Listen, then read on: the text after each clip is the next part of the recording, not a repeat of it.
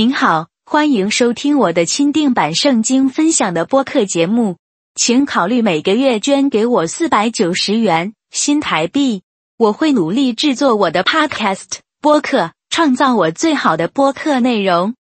作为我的感激之情，您的电子邮件附件内还会收到我向您发送我每月更新的 PDF 文件格式的独特且专用的 A 四尺寸的电子书。以报答您的每月捐赠，请查看每个播客 （podcast） 节目中的描述的信息。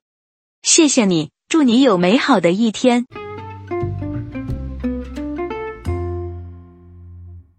邪灵折磨基督徒在日常生活中的轨迹，每一个基督徒都有这种经验：在社交场合或职场里受到委屈，或是被言语霸凌。心情受到严重影响，没有平安喜乐。其实这些都是邪灵入侵的风险。邪灵专门攻击基督徒或是非基督徒的软弱，只要这时候妥协了，邪灵就看到机会入侵人的灵魂，并且永远不会离去。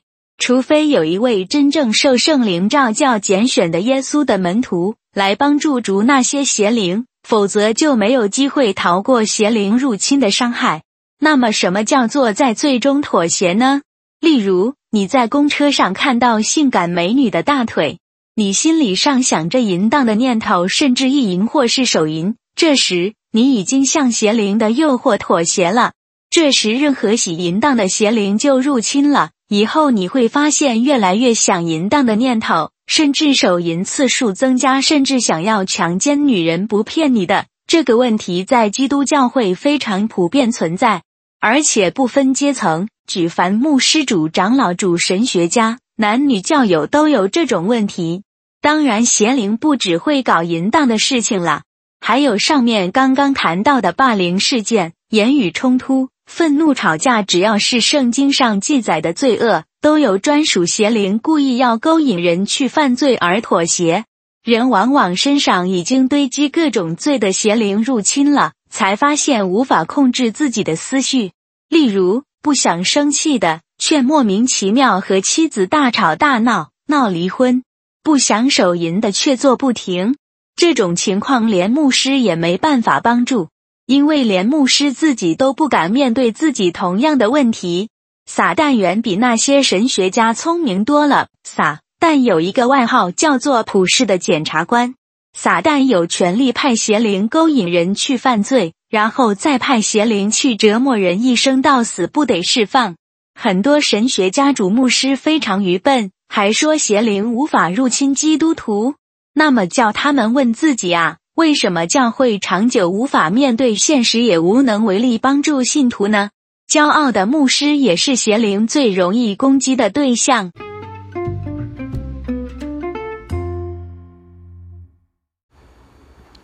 嗨，大家好，各位族内的弟兄姐妹们平安喜乐。今天再一次来欢迎聆听我的基督徒圣经信仰的 Podcast 这个播客的频道的播出。谢谢大家收听，敬请指教。今天要跟大家分享的话题就是说，我们常常看到那些假基督徒，那些狼。穿着羊毛的假基督徒呢？那些并不是真正重生得救的基督徒呢？他的言论啊、行为啊都不不对称，对他的信仰不对称。那些基督徒都不愿意接受圣经真理的事实，好像偏偏去喜欢那些异端邪说，比较喜欢那些那些假牧师的传讲的那些那异端邪说。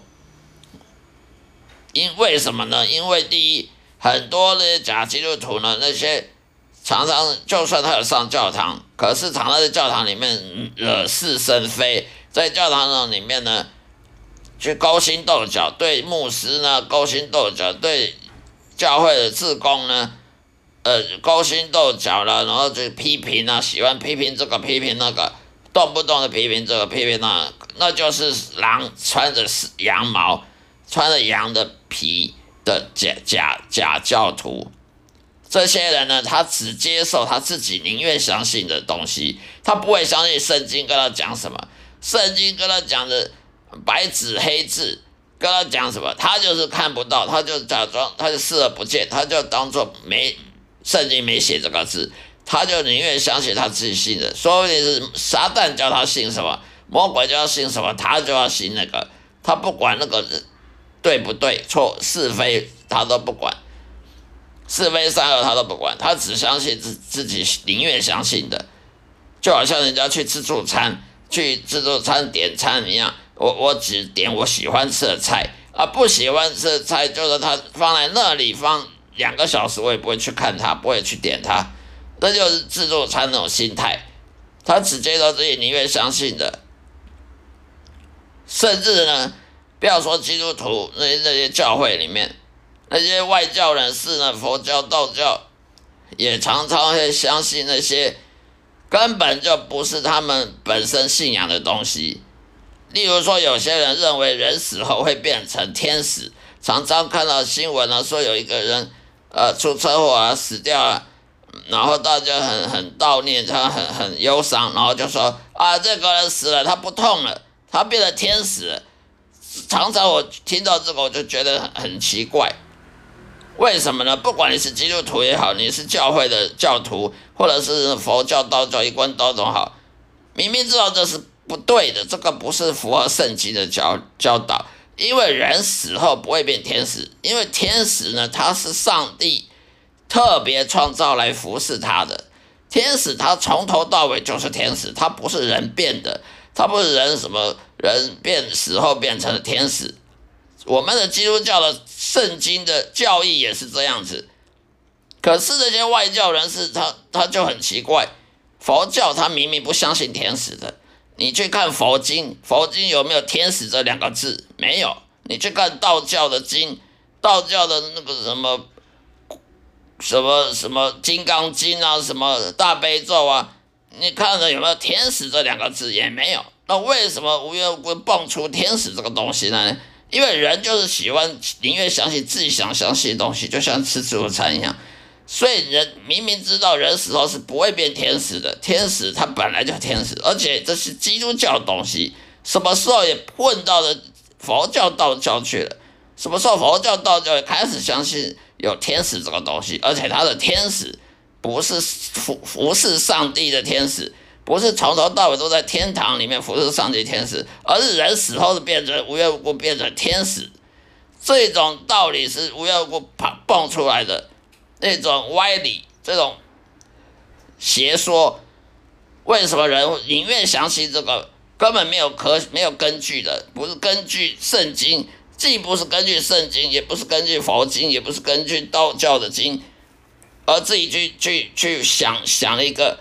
呃，人死后变成天使，呃，死了不会痛了，呃，就变成天使。这种很奇怪，为什么有人只接接受自己宁愿相信东西？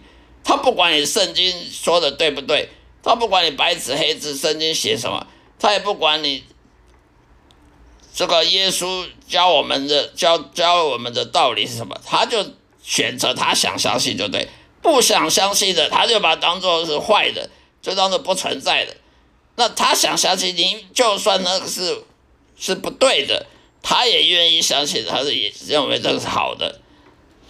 为什么？因为我们都是罪人，罪人本来就是会挑三拣四，本来就会喜欢我们想要、我们喜欢的就喜欢，我们喜欢跟谁靠近就喜欢跟他谁靠近，不喜欢的，就是不会去碰。第二点呢，信者恒信呢，不信者恒不信。这个道理，不管什么教都是一样。你去信圣经，永远都会信圣经；不相信圣经的，你跪在他面前求他，他也不会相信。你相信圣经真理的，就会相信。那些假牧师呢，传讲不符合圣经道理，为什么呢？因为传讲符合圣经道理，没有人要听的。因为圣经说人会死后下地狱，如果你不跟随耶稣，你不因信诚意。你不悔改重生得救，你就下地狱。请问有多少喜欢听这种道理？你不被人家当过街老鼠打才，人人喊打才怪。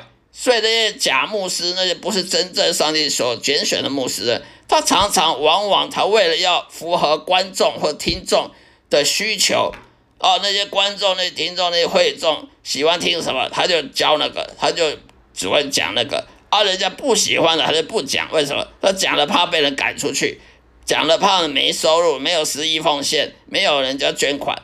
所以那假牧师都故意传讲不符合圣经道理，只符合观众和听众的想要相信的。为什么？这样的就会被人鼓掌，就会被人爱戴，就会被人喜欢，然后呢？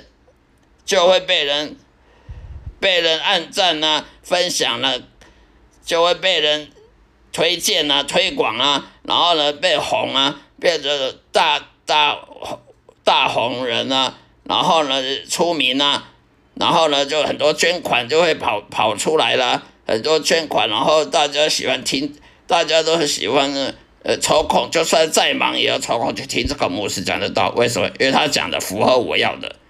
不符合我要的，就算他讲对的，我也把它当做是错的。这种很奇怪，在教会常常发现这种事情。为什么？因为你要传讲真正符合圣经教的，没有人要的。你会相信？你要我讲，你若不悔改，就会下地狱。谁要信？谁要听这个？听了不气死才怪！不不把人当过街老鼠，人人喊打才怪。所以呢，信者恒信，不信者恒不信。所以我们要要看呢，真的牧师和假的牧师区别很简单。真的牧师他只讲圣经的真正符合圣经真理，就算你那些听众、观众、那些教友不喜欢听，他也要讲。为什么？他讲他是他是要顺服神，他不是要顺服人，他不是要符合人的胃口，他是要顺服神，他敬畏耶和华，他不管。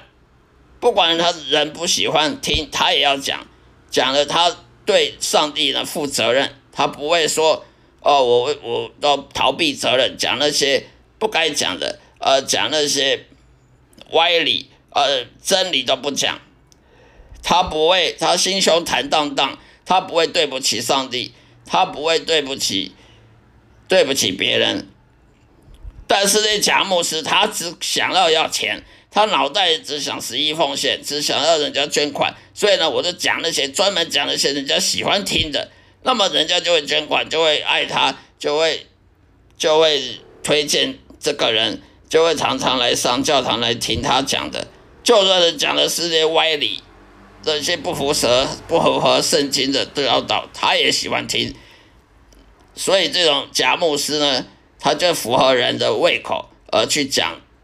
那些歪理，那种是没有用的，因为既然是歪理，它是不是真理？不是真理，你讲再多，你骗人，你能骗人一时，能骗人永远吗？啊，就算你被骗，被骗的人，你能一时很很高兴，呃，自我安慰。可是真正你死后，你要面对的是真理的时候，你怎么办呢？你死后，你面对真理的时候，你你有勇气面对吗？你被骗了一辈子，下了地狱。有有你你得到什么利益吗？没有，不管你是骗人的或被骗的，都得不到利益。不管是假牧师或是假教友，都得不到利益的，因为你始终还是要面对真理。你信了一一堆歪理，最后你还是要面对真理，那何必呢？何苦呢？第三点，有人有些人他宁愿被假牧师欺骗，因为他喜欢听的。所以他宁愿他就算知道那个是假的，他知他就算知道那个不符合圣经，他还是要被骗，他还是要相信。为什么？这样他才能够觉得很满足。这种人呢是最笨的，他后果要自负。因为你相信再多的骗局，再多那些假牧师、那些魔鬼所传讲那些骗局，最后你还是要面对真理啊！面对真理时候，你的灵魂失去了，请问你，你得到什么好处？你得不到任何好处的，你传讲那些邪说、异端邪说的牧师也好，或者听信这些牧假牧师的人也好，都得不到利益，反而失去灵魂。你得到什么？你赢了全世界，却输掉自己的灵魂，你你有什么利益呢？有对你有什么益处呢？所以我们要知道后果，要自己负责，不是说短时间就就被骗了就好了。你你到永恒去，你就要失去永恒的救恩，失去永恒的希望、永恒的平安喜乐，你到地狱里面去受永远的痛苦，根本就是很愚蠢的行为。第四点，上帝他有时候呢故意使那些不被他拣选的人呢去固执、固执己见呢，不相信真理，反而去相信那些异端邪说、异教、邪邪教啦那些。外教人的信的东西啊，佛教、道教那些东西，民间信仰，为什么呢？因为上帝既然都不拣选他了，他当然让他固执的不相信真理，否则他悔改的得救怎么办？所以，上帝他有时候故意让那些不被拣选的人去固执，就像我们看那个出埃及记里面，法老王固执的不听摩西的劝告，不听摩西教他放犹太人。为什么呢？因为上帝最后要让法老王死在红红海里面，被红海淹死，所以上帝他故意让让法老王呢固执呢，呃，不去不不去心软的去答应摩西要求，到最后第十次才才放犹太人脱离埃及，呃，最后法老王又后悔了，又追兵派兵，自己又骑马出去追摩西。最后死在红海里，被红海淹死了。所以，上帝他呢故意使那不不被他拣选人，那些那些不是被不是要去天堂的那些人呢，要下地狱的人，他固执的不相信真理，反而去相信佛教、道教是一段邪说，而不去信耶稣。为什么？这样他们才会下地狱啊！否则你不信异端邪说，不信外教人士的，不信无神论，你怎么下地狱呢？你信？信耶稣，你你会下地狱吗？真正你信耶稣、跟随耶稣的人是不会下地狱的。那么就代表上帝要要全世界人完全无条件的接受全世界任何人吗？所以上帝他故意让那不拣选人去去信他想信的，甚至上帝也让那些拒绝耶稣的人去去辱骂耶稣，去去诅咒。上帝诅咒耶稣，诅咒圣经，诅咒基督徒，诅咒任何东西，任何任何圣经所讲的东西，人事物也好，为什么呢？为什么上帝允许那些人去写那些乱七八糟书呢？去辱骂圣经，辱骂上帝呢？去写书啊，或者编什么音乐啦，或者拍什么电影啦，来辱骂、诅咒圣经里面的人物呢？或者上帝，或者耶稣，或者是？或者是基督徒呢？因为他们就是要下地狱，就是要让他们去干那些坏事，他们才会下地狱啊。所以我们可以看得到，我们不要基督徒就很气愤，说为什么那无神论都不相信？他们本来就要下地狱，就是让他们不相信啊？难道你要让他们相信吗？他们相信了你，他就跟你一样被拣选呢？跟你一样被拣选的，全世界的人都被拣选，那就没有拣选这个意义啊。如果全世界的人百分之百都被拣选，那拣选这个意义何在呢？那就没有选呢，没有选，那叫什么选？那叫什么拣选？好了，今天就说到这里，谢谢大家收听，下一次再会，愿上帝爱充满各位，祝福各位，再会。